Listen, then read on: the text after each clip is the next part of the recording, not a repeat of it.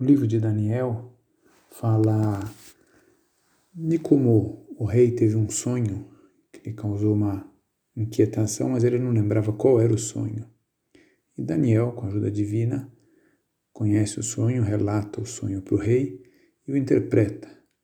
Diz que ele tinha sonhado com uma grande estátua de um brilho extraordinário, a cabeça da estátua era de ouro finíssimo, o peito e os braços de prata, o vento e as coxas de bronze, as pernas de ferro e os pés, parte de ferro e parte de barro. Então uma pedra, sem intervir nenhuma mão humana, se desprendeu, bateu no pé da, daquela estátua e ela caiu e tudo ficou destruído.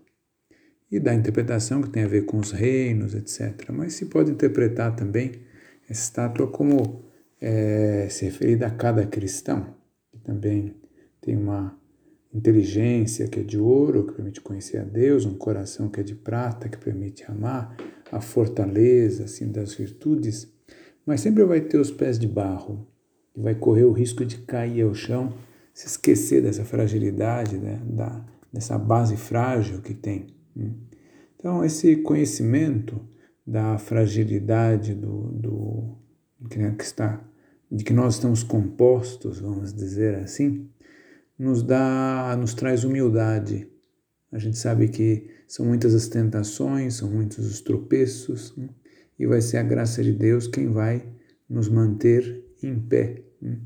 Então, é, quando nós pensamos nessa realidade, que nós temos os pés de barro, isso nos ajuda a ser prudentes, a evitar situações em que possamos fraquejar também depois a não nos assustar, ajudar a não nos assustarmos quando as nossas falhas se repetem. Né?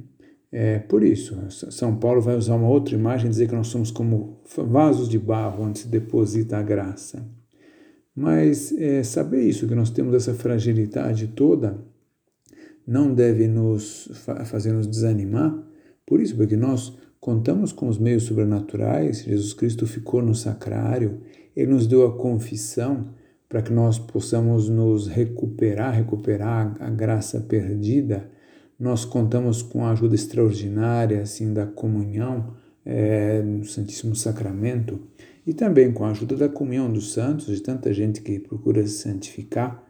Então isso deve nos fazer com que, sem perder essa consciência de que somos frágeis, nos dá uma postura otimista e confiante, porque sabemos que com a graça Deus nos dá asas, mesmo que nossos pés sejam de barro, podemos voar e voar muito alto.